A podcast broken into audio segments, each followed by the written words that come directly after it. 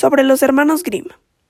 Jacob Grimm, el primogénito, nació en 1785 y Wilhelm Grimm nació en 1786. Ambos nacieron en Alemania. Ellos eran los mayores entre seis hermanos.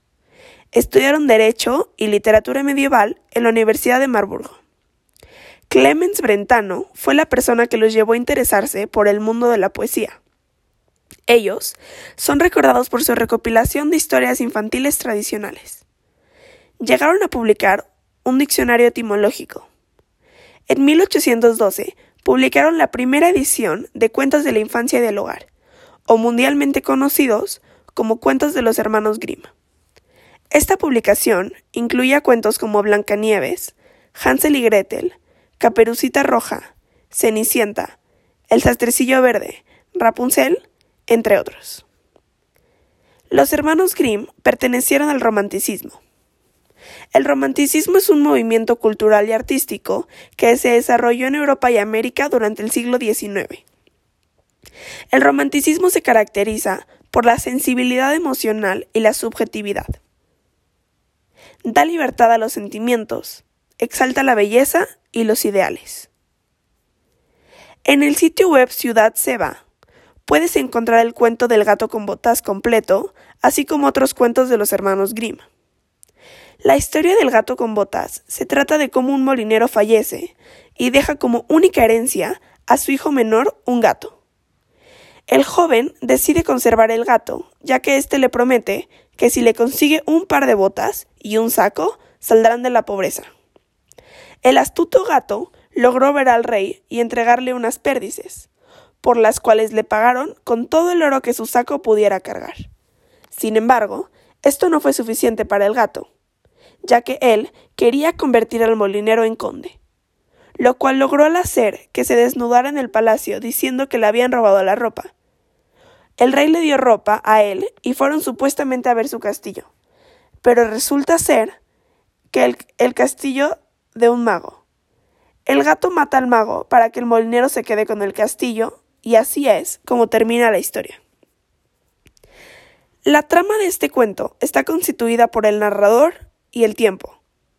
Tomando en cuenta que es un cuento de hadas y el narrador conoce toda la secuencia narrativa, podemos llegar a la conclusión de que se trata de un narrador omnisciente. La historia también se vive en tiempo cronológico. Este cuento tiene múltiples espacios. Tenemos el espacio físico, que es el Palacio del Rey, el Palacio del Mago, el Bosque y el Gran Trigal. Pero también tenemos el espacio psicológico, que básicamente es la atmósfera emocional. En este caso, predomina la decepción, angustia, agradecimiento, sorpresa y felicidad. Finalmente, tenemos el espacio social, que empezó con la clase baja y terminó con la clase alta.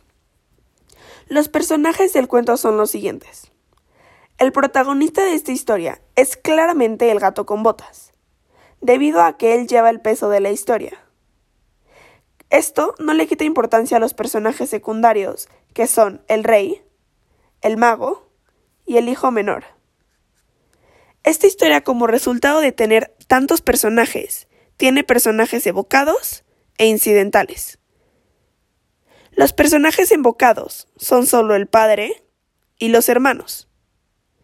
Y los personajes incidentales son el zapatero, los guardias, la princesa, el cochero y las 100 personas que recogían Geno. Los personajes planos también son los hermanos y la princesa, porque no cambian en ningún momento. Y al contrario, el gato con botas, el rey el hijo más chico y el mago son personajes redondos, ya que ellos cambian tanto físicamente como emocionalmente. Yo creo que la historia al final nos deja una lección de que tenemos que ser agradecidos con cualquier regalo que recibamos, ya que al principio, en la historia, el hijo menor no estaba feliz con su regalo, y al final resultó ser uno de los mejores regalos que su padre le pudo haber dejado y que en su vida recibió.